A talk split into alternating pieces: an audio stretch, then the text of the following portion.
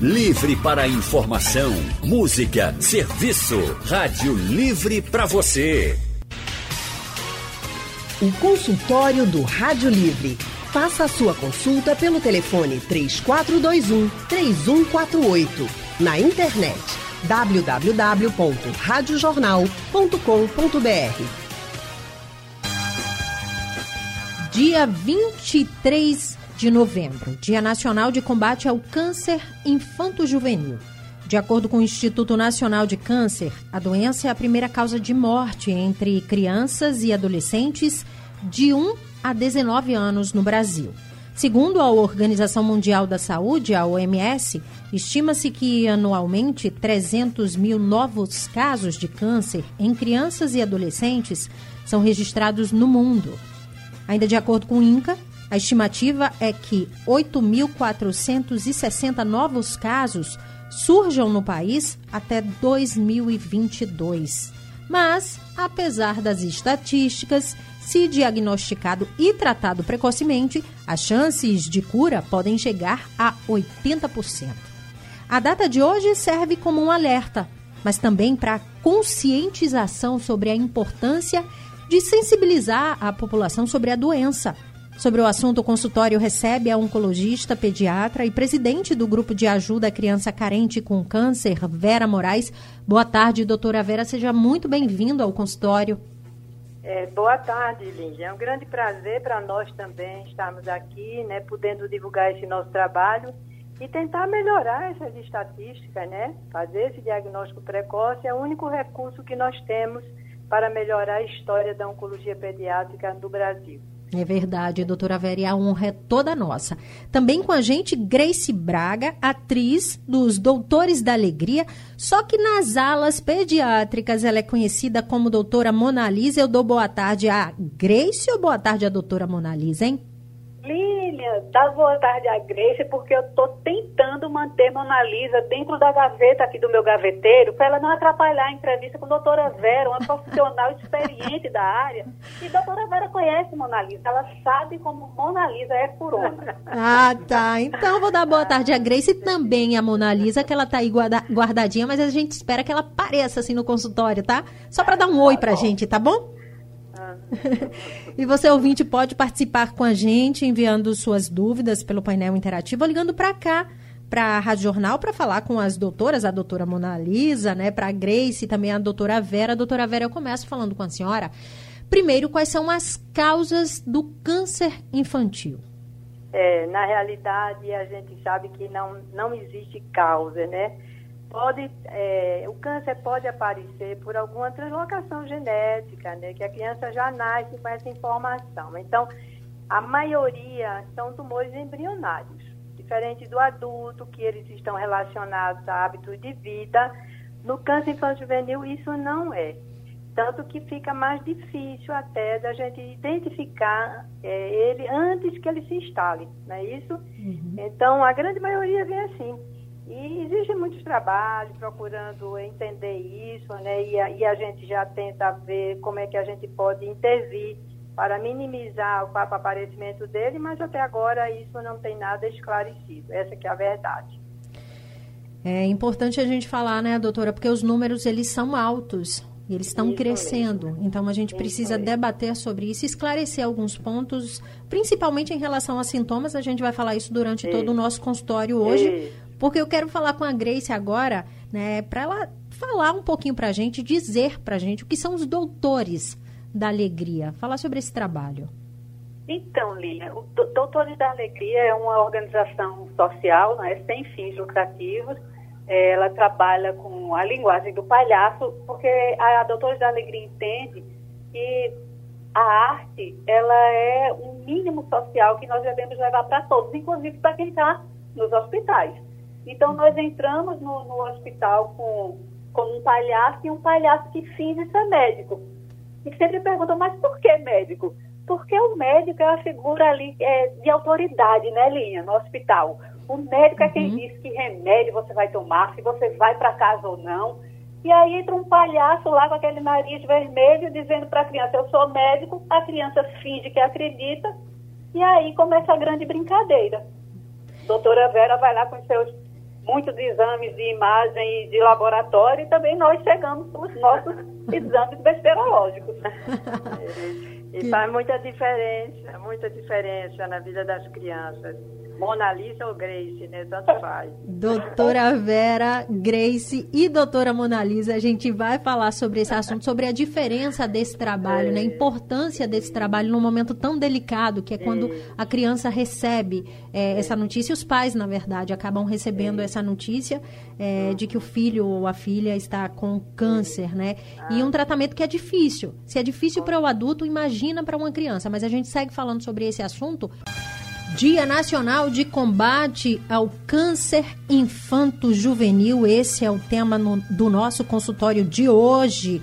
Uma data importante de alerta aí principalmente para os pais, para ficar de olho nos pequenos. A gente está recebendo no consultório a doutora Vera Moraes. Doutora Vera é formada em medicina pela Universidade Federal de Pernambuco, foi presidente é, no Hospital de Câncer de São Paulo. Nos anos 70, retornou ao Recife, onde criou a ala de oncologia pediátrica no Hospital Universitário Oswaldo Cruz, foi mentora e uma das fundadoras do grupo de ajuda à criança carente com câncer de Pernambuco, o GAC Pernambuco, entidade que ocupa o cargo de presidente. Também com a gente, Grace Braga, ela é atriz dos Doutores da Alegria, conhecida também nas alas pediátricas como Doutora Monalisa. Eu falando Grace Braga aqui, né? Quem ocupa as alas ali não vai conhecer, mas se eu falar doutora Mona Lisa, a garotada conhece mesmo, porque ela já fez a felicidade de muita gente. Doutora Vera, a gente falou, né, as, é, quais as causas do, do câncer infantil, a senhora acabou explicando pra gente, mas quais são os principais tipos? Quais são os tipos de câncer que mais acometem essa idade? É, os três principais são as leucemias, os linfomas e os tumores do sistema nervoso central. Né? Então, a leucemia é exatamente o que se chama do câncer do sangue. Os linfomas são esses que atacam né, os linfonodos, esses, essas que chamam de landra, né, ou gânglios. E os tumores do sistema nervoso central. São esses os três principais. Mas tem ainda mais alguns, né, como o retinoblastoma, que é do olhinho, tem o tumor de Wilms, que é do rim, é, enfim. Mas os três principais são esses. Eu acho que a gente pode realmente se deter é, em alguns sinais e sintomas suspeitos, porque é uma gama grande né, disso aí. Então, doutora, vamos falar sobre esses sintomas, porque é, eles se assemelham com outras doenças, né? Exatamente, né? Quando é nessa fase. Então, Exatamente. Então, qual é o ponto de alerta, o principal ponto de alerta que é. o, os pais ou avós, cuidadores, enfim, a pessoa que está em contato com a criança é, ou com o adolescente pode identificar, ou até o próprio adolescente? É, como você falou, né, ele, na realidade, são sintomas que, e sinais que se assemelham muito às doenças comuns da infância. E aí está a nossa dificuldade de identificar. Então, a gente é, trabalha muito com esses sinais de suspeição, né? Então, o carro-chefe é a febre, febre. Então, é uma febre, o que eu, eu quero alertar aqui para a população é que esses sinais e sintomas, eles, a diferença é que eles persistem além daquilo que poderia ser uma doença comum. Por exemplo, nas uhum. viroses, a febre sempre vem, vem de frente. Então, mas é uma, uma febre na virose, que ela é 72 horas já desaparece. No caso do câncer, ela vai a mais de 7 dias. E outros sinais e sintomas vão se agregando. No caso da leucemia, você vai poder ter sangramento, né, tanto sangramento de pele, sangramento na gengiva, é, também dorócia, né, aumento do volume do, da barriguinha, porque o baço e o fígado cresce, palidez, a criança fica, e a criança vai ficando mais molinha, que a gente chama de astenia. Então ela fica também é, falta de apetite, tudo isso e vai é, piorando, não é, é uma coisa que vai progredindo.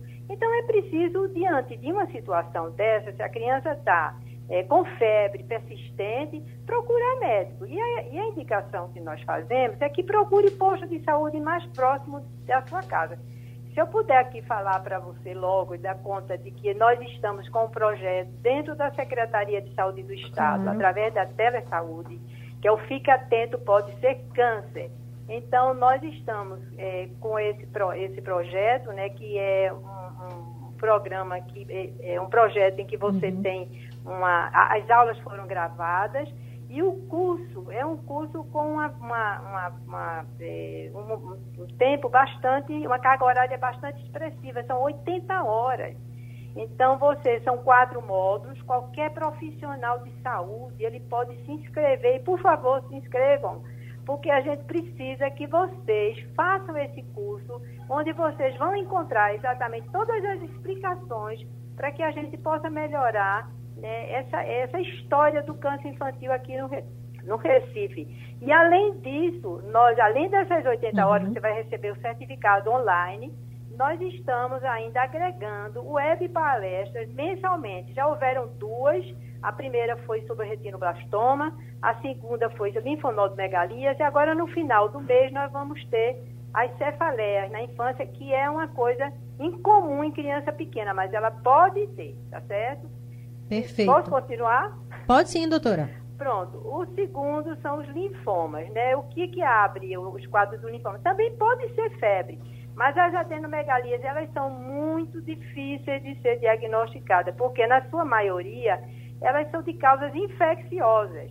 Mas a uhum. mesma coisa eu digo, ela vai persistir, ela vai mudar de consistência, que esses gânglios, elas, e elas vão aumentar, vão aparecer em outros locais incomuns, e, e também agregando outros sinais de sintomas, né, como aumento do volume de abdômen, e o terceiro, que é são os tumores do sistema nervoso central, esse aí ainda temos resultados muito ruins, porque é, quando ele vai dar os sinais, né, porque, como eu falei, a, a cefaleia, a dor de cabeça, ela é incomum na criança.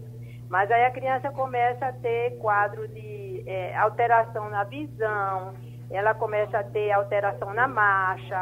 Uhum. E além da família, né, também uma pessoa, uma figura importante, um profissional importante é o professor. Às vezes é o professor que ele identifica Sim. aquela criança está mais sonolenta dentro da sala de aula, né? Está mais enjoada. E, e, muitas e muitas vezes essa dor de cabeça ela vem acompanhada de vômito matinal. Então a criança ela não está bem, ela está irritada. Por que, que essa criança está irritada? Tem alguma coisa com ela que ela não sabe dizer entendeu? Uhum. Então, isso aí tudo chama atenção. Então, não fique em casa, procure ajuda, vá no, no posto de saúde, de saúde e insista. E uma outra coisa importante que eu gosto sempre de chamar a atenção, as pessoas não têm muita paciência com as mães quando elas começam a insistir, né? Que a criança, meu filho está assim. Aí eu digo, o que eu falo é o seguinte, as mães, elas podem não saber que seu filho tem câncer, mas elas sabem que está acontecendo acontecendo alguma coisa diferente algo, com seu filho. Que tem Exatamente. algo diferente, é importante. Não tem ninguém melhor do que ela. Eu Exato. digo, eu me perdoe a figura do pai, uhum. mas é a mãe, porque elas são mãe e filha, é bem, filho é bem diferente. Mãe né? é mãe, né, doutora? Exatamente. A... São algumas, é uma pincelada uhum. assim geral, né? Então, a, o apelo que eu faço é que as pessoas, os profissionais, façam o curso, que eu acho que a gente vai melhorar muito também a nossa, é, a nossa realidade, pelo menos aqui no nosso estado. Porque Vamos. qualquer profissional, que se, até a gente já está extrapolando o estado de Pernambuco, já tem pessoas do Rio Grande do Norte fazendo curso. Eu acho que isso é muito importante. É importante, a gente divulga o que é importante também. Eu quero falar com a Grace agora. Grace, como é que as crianças elas acabam recebendo o trabalho dos doutores? É, da alegria. Porque vocês chegam lá, fazem a festa, né? No momento que é bem difícil, a criança tá ali molinha, tá quietinha, tá sentindo dores às vezes. Às vezes está mesmo, Lilian. Às vezes está sentindo dor, às vezes está sonolenta, mas a gente aprende a trabalhar com a permissão. No nosso treinamento, logo no início, quando chegamos no programa, nós aprendemos essa, esse pilar básico, que é trabalhar com o consentimento da criança. Então, o palhaço, a primeira coisa que faz ao chegar na porta é pedir permissão para entrar no quarto. E aí, a criança pode dizer que sim ou não. E se ela disser que não, obviamente o palhaço vai tentar, tentar reverter esse não para um sim. Uhum. Né? Nem que seja, ó, oh, tá bom, não pode entrar, não, não. Mas eu posso ficar aqui, aqui onde eu já estou. ou, ou, eu posso dar, a gente dá um passo para o lado, e aqui posso? E aqui posso? Que às vezes a criança tem apenas é um receio, porque é uma figura muito estranha dentro do hospital, né? Sim. Ela precisa ver, às vezes, a gente trabalhando com um coleguinha que está no quarto, com outro paciente que está no outro leito, e quando ela vê que nós somos inofensíveis, e quando ela vê, inclusive, que ela tem poder de comando sobre o palhaço, uhum. que todo mundo manda nela, mas que no palhaço quem manda é ela, aí o jogo começa a acontecer. Que não é mais doutora Vera, né? Pois é, não é mais doutora Vera. Doutora Vera dá as ordens e ela tem que obedecer. Mas é. doutora Mona Lisa, ela é quem dá a ordem. E doutora Mona Lisa é tão tonta que obedece. Pronto. Obedece a criança. Tem ouvinte na linha para participar com a gente, é o Carlos, de Jardim Atlântico. Carlos, boa tarde. Boa tarde, Lília. Boa tarde, doutora Vera. Boa tarde, Gleice. Doutora Gleice, né? É, eu chamo doutora assim, mas é porque você faz a, alegria das crianças e dos adultos que estão lá colaborando. É uma, é uma alegria total no lugar que às vezes a gente está tão triste. Mas muito parabéns por isso, viu? Agora, o que eu queria perguntar é o seguinte: eu, a doutora Vera falou nos cânceres que são mais perigosos, mais propícios. Mas o que eu queria saber é o seguinte: o câncer de pele na criança. Porque quando a gente, a gente é um, é um local, uma, uma área de, de tempo muito quente, né? A região é assim. Então as crianças adoram praia, piscina, adoram tudo, né? Uhum. E às vezes a gente, eu sou avô, né? Então avô às vezes deixa o neto fazer o que quer. Então, qual é o limite? Porque câncer de pele, ele também, para adulto é, é, é problemático, imagine a criança que ela é que mais gosta de sair praia, de sair piscina. Aí eu queria que a senhora me desse uma opinião sobre isso. Obrigado. Obrigada, Carlos. Doutora Vera, ele Oi, diz Carlos. que a avó quase sempre deixa fazer o que quer. É, eu acho que a avó tá. sempre deixa fazer o que quer, né? Com certeza. Não é esse quase não, viu, Carlos? É. Mas vamos falar sobre o câncer é. de pele em e, criança. Carlos, é, essa pergunta geralmente chega, né? É, raramente existe câncer de pele na criança, porque o câncer de pele que pode existir é o melanoma, né? E ele pode estar associado, sim, à, à radiação solar. Mas para a existência do câncer é preciso que exista uma exposição demorada. Né? Então, dificilmente a criança vai ter. Agora, o que nós recomendamos é que os papais e as mamães, elas não façam essa exposição da criança ao sol, né? meus vovôs, né? Porque uhum. ele pode não contrair a doença agora, mas no futuro certamente vai ter. Então, o melanoma pode existir, mas é uma coisa muito, muito rara, muito rara. Então, está realmente mais relacionada à radiação solar. Então, eu uhum. fico, quando eu, eu vou é, à praia que vejo esses bebês, lá, né, sem proteção, né, no horário que não é o recomendado, eu fico para morrer. Eu digo, gente, pelo amor de Deus, esse bebê não deveria estar aqui. Mesmo que ele esteja debaixo de um guarda-sol, não é o recomendável, porque a gente sabe que não é uma proteção total. Então, se puder ir nos horários, né, final da tarde eh, ou bem cedinho da manhã, né, fazer dar o seu banho de mar na sua, no seu bebê, na sua criança, ótimo, para evitar essa exposição à radiação solar, porque no futuro, certamente, isso pode levar ao desenvolvimento de um câncer de pele. A tá? conta acaba chegando no futuro mesmo, viu, doutora e Vera? É porque é exatamente uhum. a exposição. A gente sabe, é, quando a gente fala que não está relacionado a hábitos de, de, de, é, de alimentar, né, outros hábitos, porque é preciso que você tenha uma exposição demorada. É por isso que quando eu falei que a maioria dos cânceres da infância, eles são de causa embrionária, porque já pode nascer com aquilo ali, a menos que a criança tenha feito um tratamento que vai levar a uma segunda neoplasia. Eu quero aproveitar o gancho aqui para falar do osteosarcoma, que eu acho que é importante a gente falar, é o tumor ósseo mais frequente do adolescente. E como adolescente é uma faixa etária difícil da gente lidar, né? Porque uhum. eles são uhum. mais, é, é, na realidade, é, rebeldes. Ele não, é rebelde, ele não, não responde, né? Não, não, não aceita conselhos e, e está fora do, do, é, da, do convívio ali, do que a mãe e o pai podem exatamente, dentro dessa rebeldia que já faz parte da, da faixa etária. Então, e que é, é um tumor bastante traiçoeiro, porque ele começa muitas vezes com um, um sintoma que é comum, dor, uma dor. Pronto, e chega sempre uhum. a história, não, estava jogando bola, levei uma pancada, e aí veio, apareceu essa dor acompanhada de um inchaço, né? Mas, de novo, volto a dizer, é a persistência desses sintomas. Tudo bem, você pode olhar ali, bota um gelinho e aquilo vai desaparecer. Mas, no caso do osteosarcoma, que é esse tumor ósseo mais frequente dessa faixa etária, ela vai se estender e vai surgir o aparecimento do tumor. E se isso persistir, se você não cuidar logo, aí vai dar metástase para o pulmão, tudo isso vai ficando mais difícil. Porque você pode até curar, mas você vai certamente precisar fazer uma amputação daquele membro, você vai é, é, expor esse paciente a um tratamento mais intensivo de, com uhum. medicação, que são os quimioterápicos, que são altamente tóxicos e, sem dúvida, eles trazem efeitos colaterais graves futuros, né? Então, o diagnóstico precoce, gente, é a suspensão de sinais e sintomas. A gente tem que se que bater, a gente tem que focar nisso, para a gente tentar fazer o, dia, o diagnóstico mais precoce possível, para a gente não somente curar, mas a gente também dar uma qualidade de vida a esses sobreviventes. Sim, e quem faz uma diferença absurda durante o tratamento são os doutores, né? Da, da alegria. Grace, é, como é que, que, que, você vê esse resultado, você que acompanha diretamente aí essas crianças? Ah, eu. Só um momento. Mona Lisa, sai daqui. Não, não, desculpa, gente. É que Mona Lisa, sai, sai. Eu quero falar com a Lília. Não, com a Lília. Lília está ocupada, Mona Lisa. Deixa a Mona Lisa. Fala, Mona Lisa, pra Pode gente. Falar? Boa tarde. Claro. Minha chefe está aí, doutora Vera? É. Doutora Vera, que saudade! Desde dezembro que não lhe vejo. Eu também, eu também, doutora Mona Lisa. Desde março que eu não visito aquelas criaturinhas lindas, você pode imaginar, né?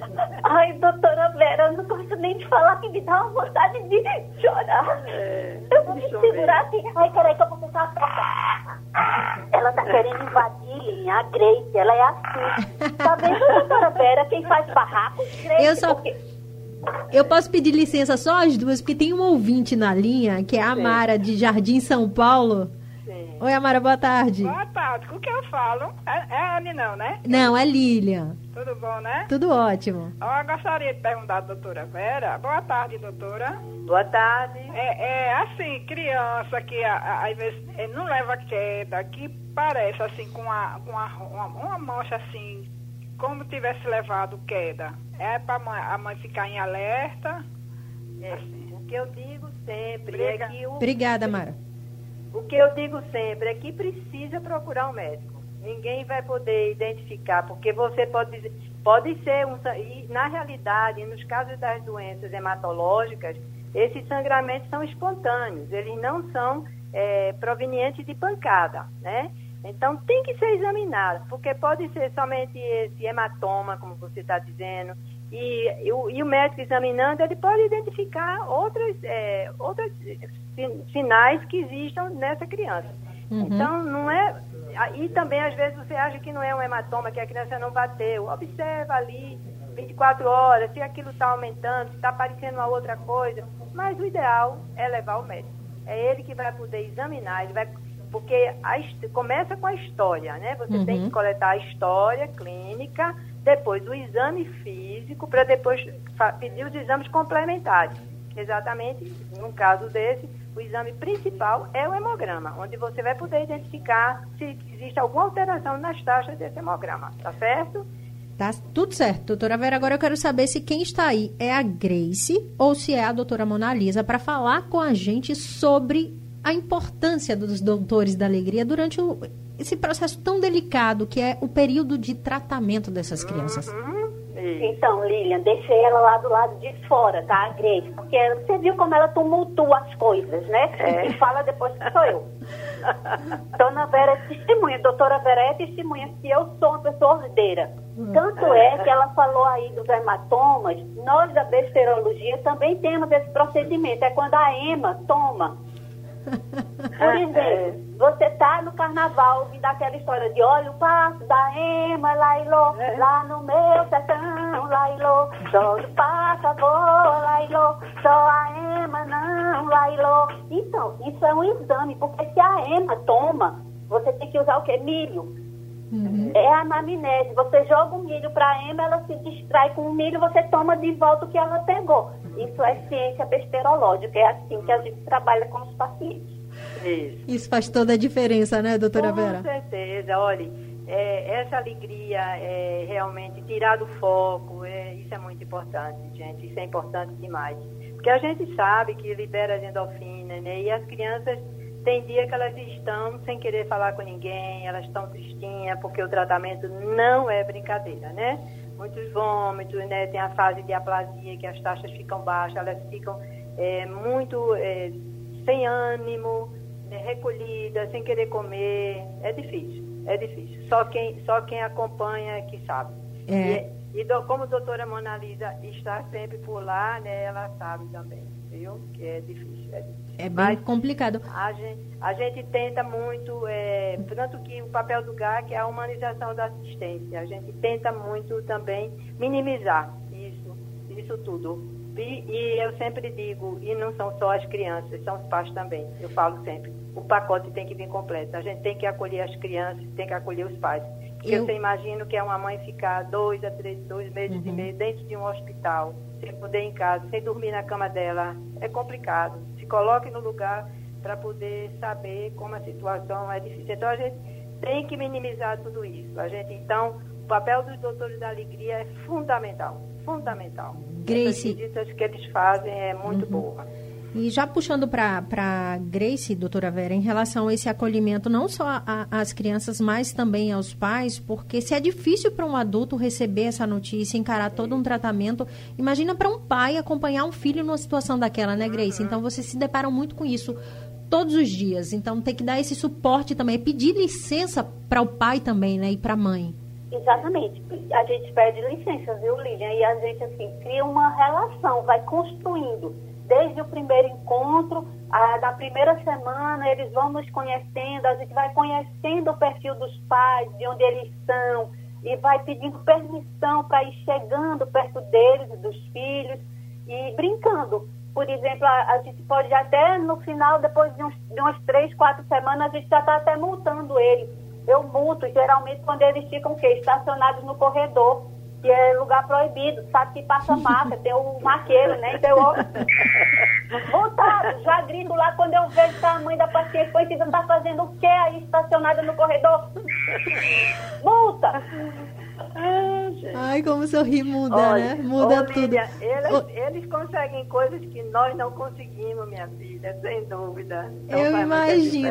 Doutora Vera e Grace, eu queria passar a tarde inteira aqui oh. conversando com vocês. Eu vou solicitar a editora executiva Diana Moura que me dê mais tempo, por favor, nesse consultório, porque tá uma delícia, é um assunto tão importante, mas que a gente consegue tratar, vocês conseguem trazer de uma forma tão leve, né, para que as pessoas tenham realmente consciência. Eu só posso é. agradecer a vocês. É pela aula de hoje e pelo trabalho que vocês realizam. Doutora Vera, muito, mas muito obrigada mesmo pela participação aqui no consultório.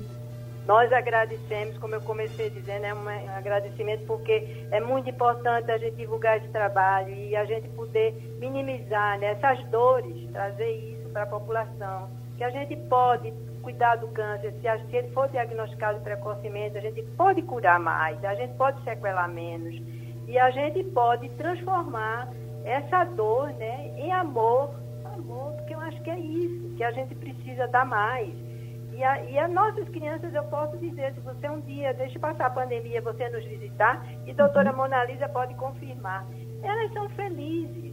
Quando elas estão sem dor, sem esses sintomas né, decorrentes do tratamento, elas são felizes. Você pode olhar no Instagram, elas enfim, elas são crianças, né? Afinal que... de contas, elas são crianças. Isso é bom demais, isso é bom elas demais. Elas sabem separar, viu? Pois fique à vontade, quando você precisar, nós estaremos aqui. Sempre, viu? foi uma honra obrigada. falar com a senhora, muito obrigada. Grace, sinta-se abraçada, depois dessa pandemia eu quero te dar um abraço por esse trabalho, porque como foi acolhedor conversar com você hoje. Parabéns. Ai, Lilian, obrigada, eu que agradeço. E eu deixo para dizer para os seus ouvintes que nós estamos nas redes sociais com o Delivery Besterológico. Isso é Acha é lá os nossos vídeos, já tem mais de 10 milhões de acessos, porque como nós não conseguimos chegar no hospital, nós mandamos pela internet, mas besterologia não pode faltar. Qual é, qual é, é o arroba lá, Gracie? Ah, vou te dizer, ó, doutoresdaalegria.org.br e no YouTube a TV Doutores. Pronto. No Facebook, arroba doutores, e no Instagram, Doutores da Alegria Oficial. Obrigada, viu, Grace? Uma ótima tarde para você. Parabéns mais uma vez pelo trabalho. Gente, esse foi o nosso consultório de hoje. E a gente volta amanhã às duas da tarde.